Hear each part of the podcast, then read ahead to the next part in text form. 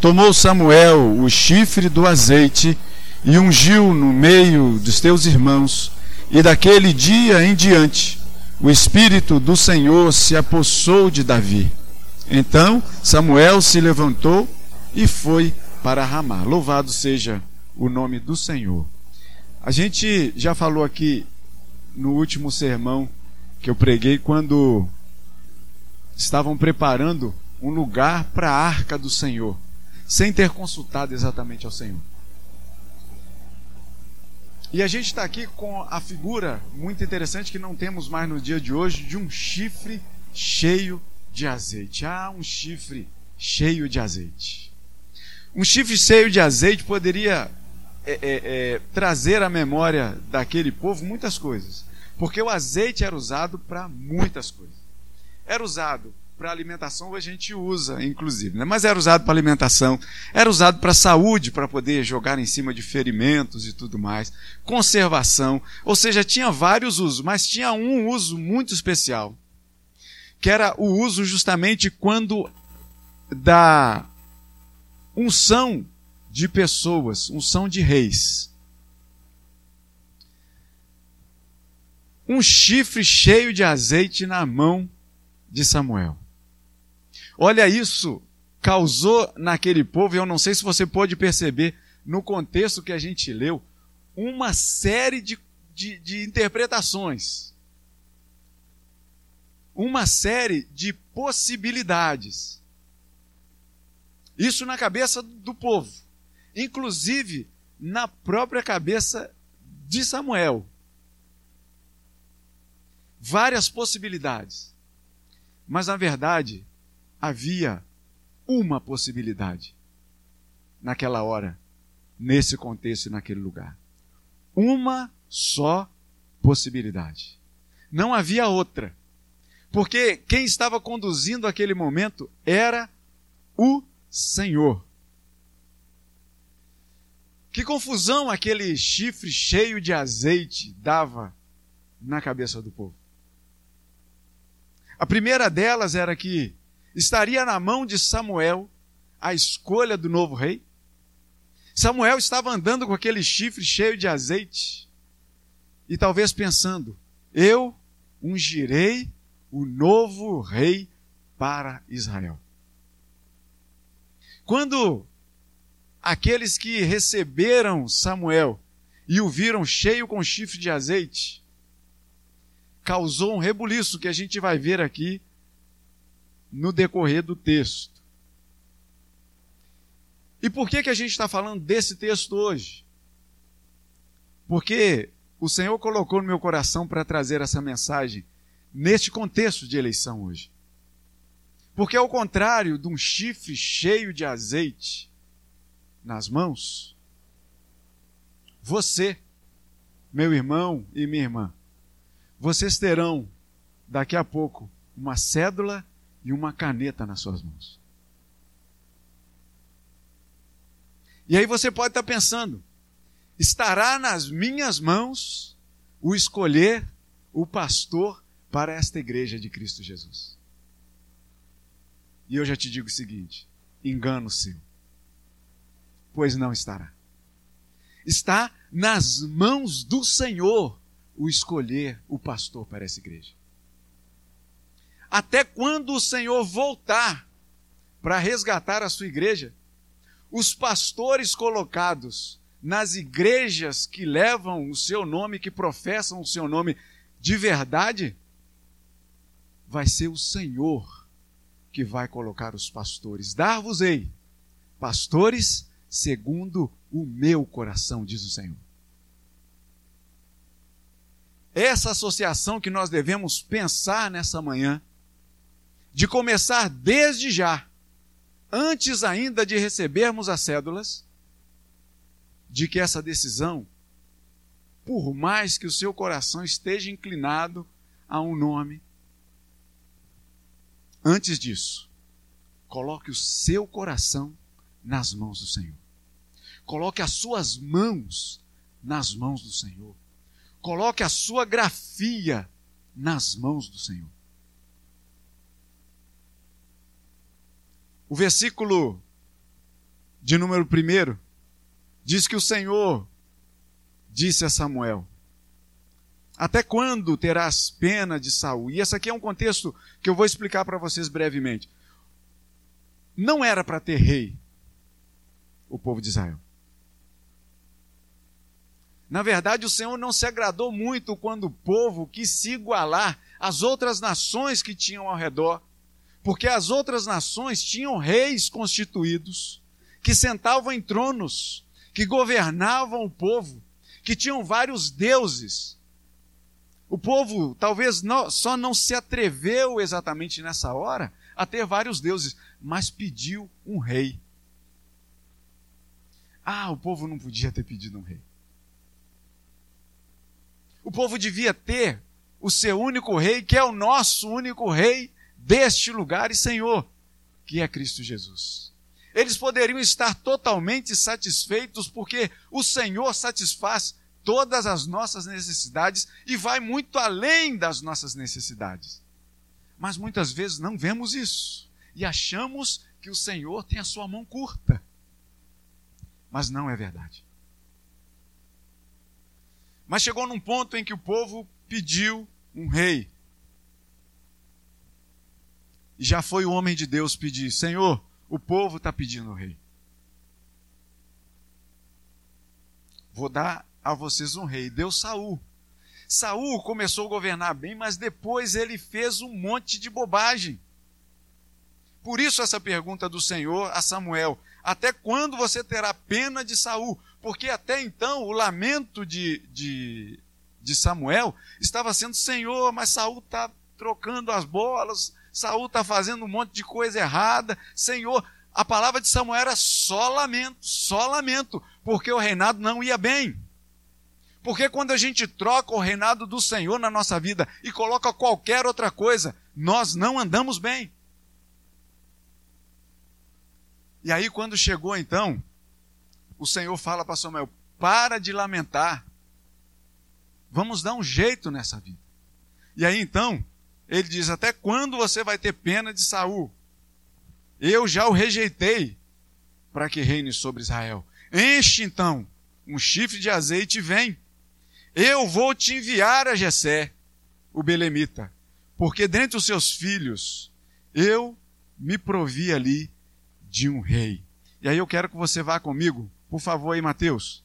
Vai lá em Atos capítulo 13, versículo de número 22 e o 23. Atos 13, de 22 a 23. Que diz assim: E tendo tirado a este, foi um discurso de Paulo, levantou-lhes o rei Davi, do qual também dando testemunho disse: Achei Davi, filho de Jessé, homem segundo o meu coração, que fará toda a minha vontade. Da descendência deste, conforme a promessa, trouxe Deus a Israel o Salvador, que é Jesus. Na verdade, quando o Senhor fala a Samuel que dentre os filhos de Jessé, ele estabeleceria um rei para ele, a visão de Samuel estava somente no presente não era projetada para o futuro, mas hoje a gente já sabe que aquela palavra do Senhor para Samuel teve um desdobramento muito maior para a nossa vida e que nos atinge hoje. Porque dentre os filhos de Jessé foi derramado sim sobre a cabeça de Davi o óleo, a gente leu no versículo 13 do que a gente leu, mas muito mais do que isso. Davi simplesmente ele foi colocado na genealogia daquele que é o nosso verdadeiro rei, o Senhor Jesus Cristo. Ele reina sobre a sua igreja, ele reina sobre este lugar, ele reina sobre a Assembleia Geral Extraordinária que está acontecendo aqui nesse dia. E somente ele. E aí, a gente sabe disso. E Paulo já sabia disso, tanto que lá ele se referiu a esse fato de Davi ter sido escolhido, mas muito mais o desdobramento disso é que da linhagem de Davi veio o verdadeiro rei, que é Jesus, o nosso Senhor. No versículo de número 3, a gente vê que Samuel é recebe também a ordem do Senhor que ele deveria convidar Jessé para o sacrifício.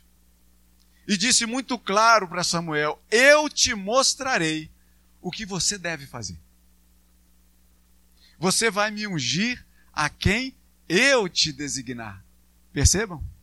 Olha o que o Senhor está falando a Samuel. Disse assim: Samuel, eu vou dizer para você quem você deve ungir rei sobre Israel. A palavra é minha, a ordem é minha, a escolha é minha, diz o Senhor. Samuel então cumpre tudo direitinho até determinado ponto, porque o homem é limitado, nós somos limitados, mas o Senhor não é.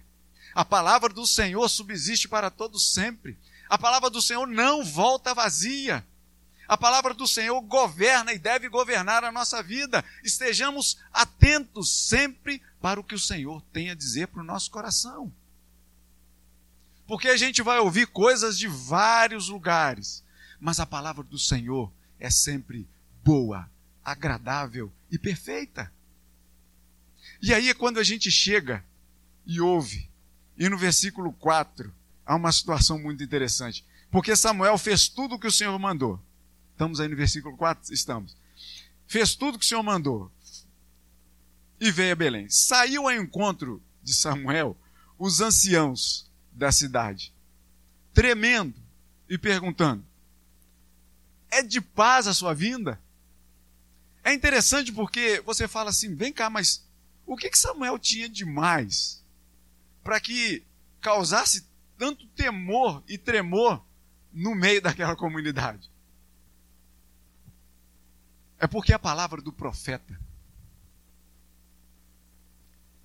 muitas vezes, ela não era muito cheirosinha, muito agradável de se ouvir. Muitas vezes a palavra do profeta é dura. Muitas vezes a palavra do profeta vai chegar à nossa vida e vai dizer para a gente: você é pecador. Vai virar para mim e vai dizer: você é pecador. E quem é que gosta de ouvir uma crítica tão dura dessa? Nós não gostamos de ouvir críticas desse tipo. Sabe aquela história de falem mal, mas falem de mim, não é isso que corre por aí? Mas a gente não pensa isso não. Fale bem, mas fale de mim. A gente só quer ouvir coisa boa. A gente não quer ter o dedo do Senhor tocando na nossa ferida. A gente fica desconfortável com isso, mas a palavra do profeta muitas vezes é dura para o povo. A tarefa do profeta não é tranquila, meus irmãos. Quando o profeta era chamado para dirigir o, o seu povo, ele passava por dificuldades. Porque eu, imagina você, se hoje nós temos uma comunidade aqui pequena, aí você fala, mas cento e tantas pessoas é uma quantidade pequena. Nós estamos atualizando nosso hall, irmãos. Um parêntese aqui, né? Estamos atualizando o nosso hall. E descobrimos que membros efetivos da nossa igreja, sabe quanto nós temos? 150. 150 pessoas que efetivamente. Aí o, a gente fez um exercício aí, olha para o lado, né? Que o, o reverendo André pediu, não foi isso? Olha para o lado. Então você vai ver aí pessoas que você tem costume de ver aqui todo domingo. Então nós temos aqui, nessa reformulação do hall, 150 membros que vêm efetivamente. E aí eu torno a lançar o convite para você que ainda não é membro dessa igreja, mas que está sendo visto aqui toda hora. Seja bem-vindo, meu irmão. Vamos aumentar esses 150 para 170 e vamos embora. Porque cabe lugar, você sabe disso, olha só. Se tem espaço vermelho que eu estou vendo daqui de estofado vazio, é porque tem lugar para a gente vir para cá ainda. Mas muitas vezes a, a tarefa do profeta talvez não, não seja chegar aqui de púlpito, eu colocando aqui os pastores como profetas, porque a gente bem entende que profeta não é adivinho. Profeta nunca foi adivinho. Profeta sempre ouve do Senhor e fala para o povo. e a forma como os profetas de hoje devem usar, devem usar, devem no sentido de dever, de obrigação de usar a sua palavra, nada mais é do que ouvir do Senhor através da sua palavra e falar para o povo. Não pense que os pastores, os profetas de hoje, eles estão aqui para adivinhar alguma coisa. O que o Senhor falar para o coração deles, eles devem falar para a igreja. E aí é onde entra muitas vezes que a palavra do pastor muitas vezes vai tocar na sua ferida. E aí você vai procurar outra igreja para ouvir só o que você quer. Só que o Senhor, ele não tem a palavra só do que a gente quer ouvir. O Senhor fala. O Senhor fala. Vai acontecer vezes de a gente ouvir palavra que a gente sai daqui parece que a gente levou um banho de bálsamo, restaurador. A gente sai daqui meio que flutuando. Mas vai ter vezes que os profetas de hoje vão dizer uma palavra que vai pesar na nossa vida. Porque vai abrir o nosso coração na presença do Senhor e vai tirar ali, muitas vezes, a podridão que está atrapalhando a nossa caminhada. Eu estou lendo, tô lendo um livro que diz o seguinte: muitas vezes a gente não quer se desacostumar do erro que a gente já acostumou a fazer. Porque a gente está tão acostumado com o erro que parece que faz bem para a gente, mas não faz. Porque o erro é pecado. E pecar não é bom. Mas muitas vezes o pecado parece que coloca uma roupa bonita, tem um gosto gostoso e engana a gente. E a gente acha que a gente precisa daquilo, que a gente não consegue viver sem aquilo, mas não é verdade. E aí muitas vezes a palavra do profeta de hoje vem dizer diretamente para esse ponto, esse fato da sua vida. Ah, isso a gente não quer ouvir. Aí a gente quer trocar de comunidade. A gente quer ouvir falar, de repente, que a gente vai prosperar na vida, que a gente vai crescer, que a gente vai conseguir, que a gente vai vencer. Nós somos mais do que vencedores no nome daquele que nos amou. Mas muitas vezes a gente pode passar, sim, por situações muito difíceis na nossa vida. Mas usemos dessas dificuldades muitas vezes para crescer na palavra de Deus. Usemos para fazer crescer a nossa fé. Peçamos a Deus que Deus nos abençoe até mesmo nos vales como a sombra da morte, porque ainda assim o Senhor estará lá com a gente, caminhando com a gente, nos livrando, irmãos, e é a palavra que nos garante isso, nos livrando de tribulação maior do que nós podemos suportar. Então não pense que a sua tribulação que você passa hoje é alguma coisa insuportável. Insuportável para nós é a cruz do Calvário. Mas Jesus Cristo foi até lá, em nosso lugar, porque nós não suportaríamos. E aí ele foi no nosso lugar, aí sim. Mas aquele Samuel chega lá com aquele chifre cheio de azeite. E aí o povo fala assim: Você veio em paz? Tremendo, com medo. Por quê? Porque muitas vezes a palavra poderia não ser muito boa. E aí Samuel logo tranquiliza o pessoal: Eu vim em paz. Fiquem tranquilos. Fiquem tranquilos, porque eu vim em paz. É o que Samuel responde para ele. Eu vim sacrificar ao Senhor.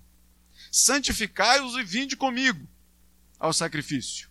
E aí a palavra diz no final do versículo 4 que santificou ele a Jessé e seus filhos e o convidou para o sacrifício.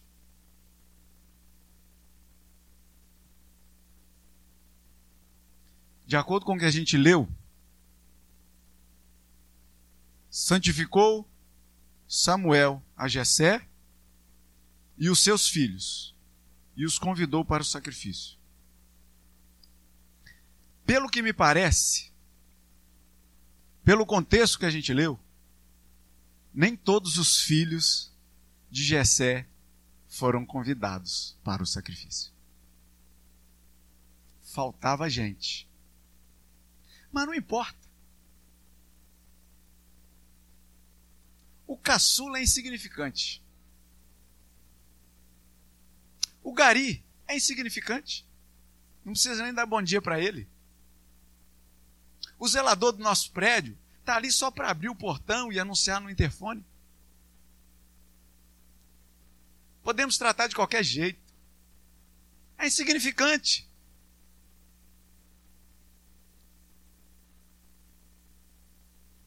Hoje a gente transformou a empregada doméstica, que sempre foi empregada doméstica, em secretária. Como se fosse um título maior. Trata sua empregada doméstica como tem de ser tratado, como gente. Trata o zelador do seu prédio como gente. Trata o gari que vai à sua rua como gente. Dia desse eu estava na faculdade. E a faculdade de letras, vocês imaginam. Os jovens aí sabem como é que é. E eu estava em sala de aula e estava lá uma discussão, foi um negócio de greve, foi uns períodos aí atrás. E aí o povo estava falando negócio de política, para cá, para lá, aquele negócio todo, defendendo daqui para ali. Aí eu pedi a palavra porque eu não aguentei. Pedi, pedi na sala de aula. E falei assim: vocês sabem que o caminho que vocês passam para chegar aqui no prédio da Faculdade de Letras, tem um senhor que usa um chapéuzinho por causa do sol, de bigodinho branco, que varre os lugares onde nós passamos com os nossos pés, para deixar tudo limpinho para a gente. Você já deu bom dia para ele hoje? Então não venha discutir política, não. A gente passa pelo corredor da entrada da faculdade, que tem um, um, um guichê grandão assim, de entrada pela direita, saída aqui pela esquerda. Que fica um funcionário ali, assentado, esperando por seu bom dia. E as pessoas parecem que engoliram um, um cabo de vassoura. Que passam ali como se não tivesse ninguém. E quer discutir o que de política? Se falta um simples bom dia para a pessoa que a gente passa por ela?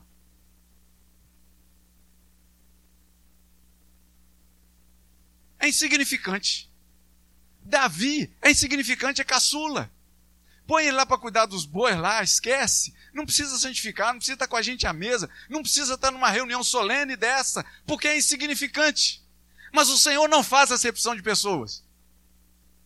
Na verdade, o Senhor faz muito mais do que isso. Ele pega o pobre do monturo, o necessitado, e o faz assentar entre os príncipes do seu povo. É isso que o Senhor faz. O Senhor não vê a nossa conta bancária. O Senhor não vê a marca da nossa roupa. O Senhor, na verdade, tem os olhos muito mais voltados, meu irmão. Se eu estiver dizendo alguma heresia, que o Senhor me perdoe. Mas o Senhor tem os olhos muito mais voltados para aqueles que nós desprezamos. Porque se nós desprezamos, o Senhor não despreza. Mas Davi é caçula. E pelo que parece aqui, Samuel esqueceu do que o Senhor falou para ele, lá no início. Samuel, eu vou te dizer quem você vai ungir. Eu é que ordeno. Parece que Samuel esqueceu disso.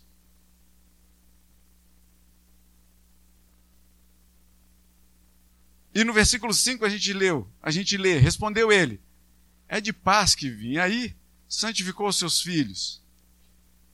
No versículo 6, sucedeu que entrando eles, viu a Eliabe, disse consigo: Certamente está perante o Senhor o seu ungido. Certamente. Sabe por que certamente? Porque era o mais velho, o irmão mais velho. E a gente sabe que naquela cultura, a gente tem entendimento disso, a gente não pode fugir disso. Que naquela cultura, o primogênito tinha um lugar especial. Tinha. Não temos dúvida disso. O primogênito tinha um lugar especial.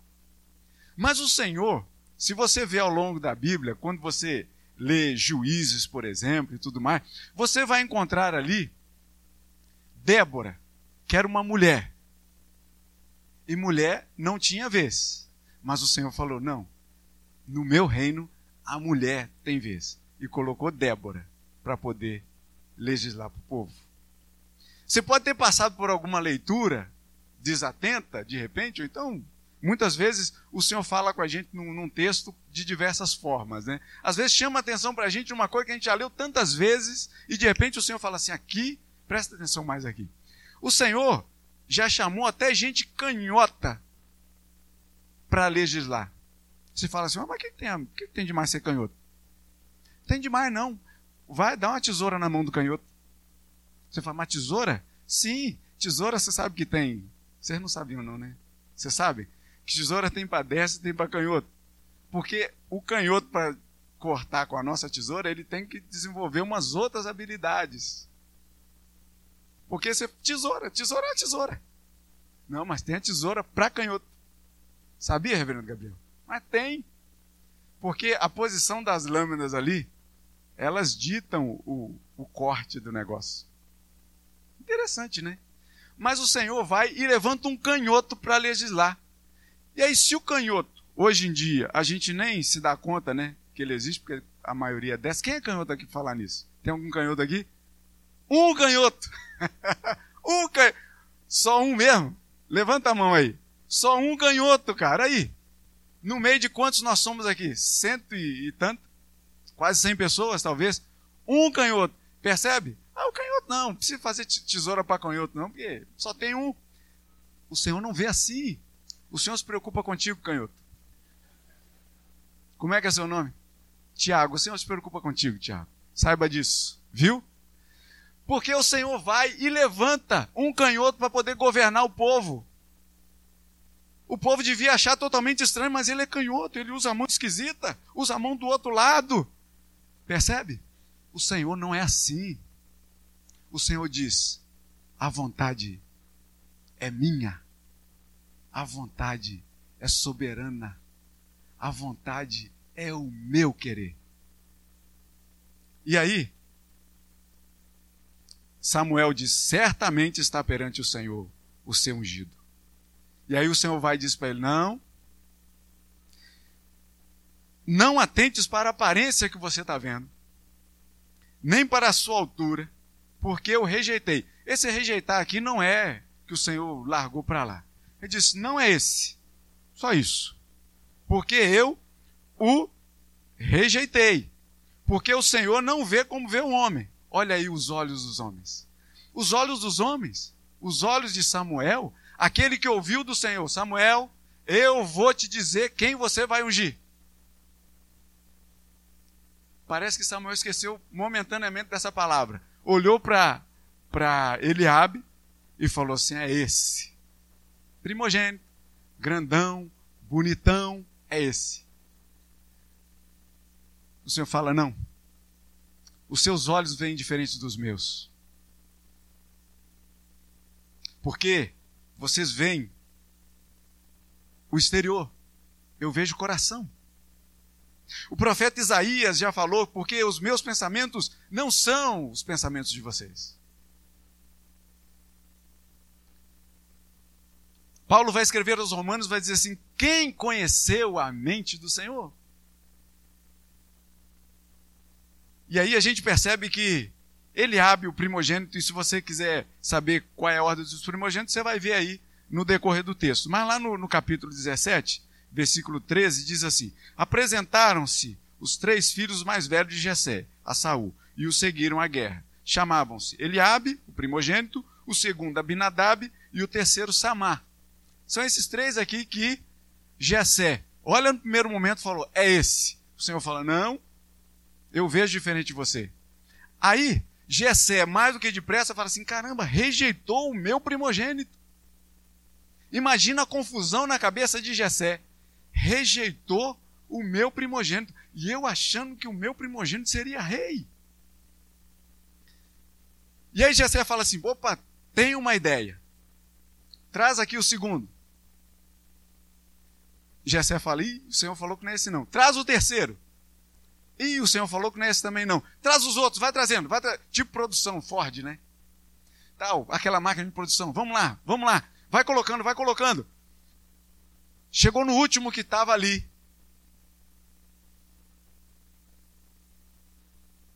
Samuel fala assim: Acabou, acho que eu entendi errado o que o senhor falou. Devia ser Dedé e não Gessé. Essa for ruim. Mas tranquilo. Mas ele, ele pensou o seguinte assim, falou: Acabou. Vamos fazer o seguinte. Versículo de número 11, dá um pulo aí. Perguntou Samuel a Jessé. Você pode ler para mim? O que, que ele perguntou?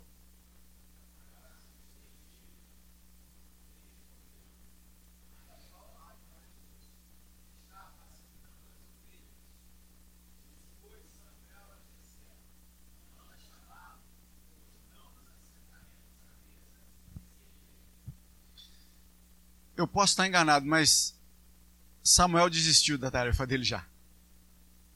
Provavelmente ele estava pensando em voltar para o Senhor e falar: Senhor, fala comigo de novo, porque não se concluiu aquilo que o Senhor tinha dito para mim.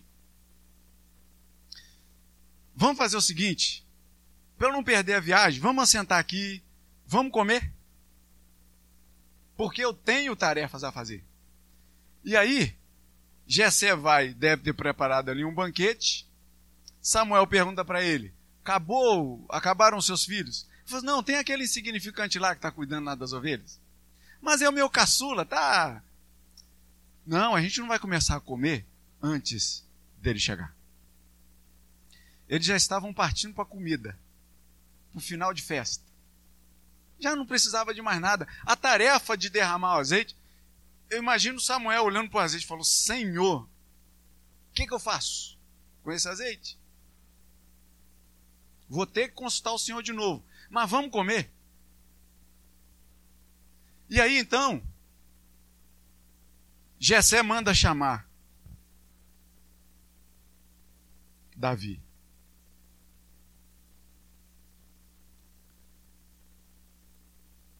Você vai estar com daqui a pouco com uma cédula e uma caneta na mão.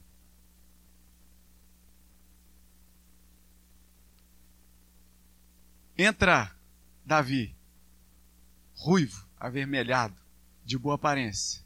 Uma caçula. Falar nisso, eu sou caçula, meu irmão. Olha só. Eu sou caçula dos, dos meus outros oito irmãos. Sou caçula. Mas aí entra o caçula.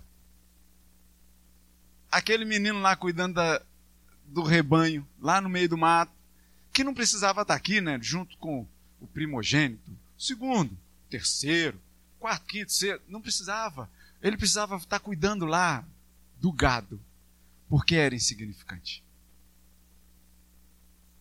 Quando ele entra, então, e o texto diz para a gente, então mandou chamá-lo e fez ele entrar. Ele era ruivo, de belos olhos, boa aparência, mas era insignificante. Não diz aí não, mas eu que estou dizendo. Disse o Senhor: Samuel, levanta e derrama o azeite na cabeça desse menino. Eu escolhi, a escolha é minha. Levanta e derrama o azeite na cabeça desse menino. Porque ele foi quem eu escolhi para rei de Israel. Porque a escolha é soberana, a escolha é minha, não é de você, Samuel. Eu te disse, você não ouviu direito. A escolha é minha. Meus irmãos, estaremos com o azeite daqui a pouco nas nossas mãos. Uma cédula, um pedaço de papel e uma caneta. A gente tem feito isso durante muito tempo no nosso país.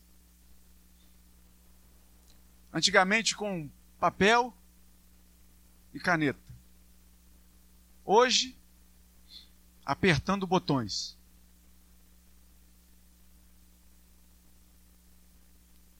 Eu não sei se de repente você já teve a impressão de que uma escolha que você fez foi errada. Eu já tive várias ao longo desses anos todos. Muitos daqueles que eu escolhi foi como se eu tivesse dado um tiro no meu pé. Muitos daqueles que eu coloquei a minha esperança jogaram a minha esperança fora. Isso no mundo lá fora. Muitos daqueles que receberam milhares e milhões de votos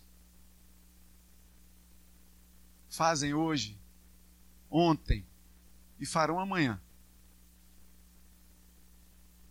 os maiores absurdos na vida desse país. Mas no reino de Deus não é assim. Graças a Deus por isso. No reino de Deus é diferente. Porque o Senhor disse, e é a palavra do Senhor: Dar-vos-ei pastores, segundo o meu coração. Aqui a gente pode ver, aqui que eu digo na igreja de Cristo, a gente pode ver a soberania do nosso verdadeiro pastor, daquele que conduz as suas ovelhas, tanto as ovelhas deles, dele, que estão assentadas aí, quanto as ovelhas dele que estão aqui neste púlpito. Somos todos um rebanho só. Pega o seu azeite. Pega o seu chifre de azeite, meu irmão e minha irmã. E derrame sobre aquele que o Senhor falou contigo. A escolha é do Senhor. Saiba disso. Não ponha nas suas mãos a escolha. Deixe o Senhor falar ao seu coração. Derrama, Samuel, o azeite na cabeça desse menino, porque ele será o rei de Israel. E a gente sabe, e a gente já leu disso, que o verdadeiro rei de Israel, que ainda não tinha o um nome naquela época, mas era uma esperança. Hoje nós vivemos essa esperança conosco. Emanuel, Deus conosco.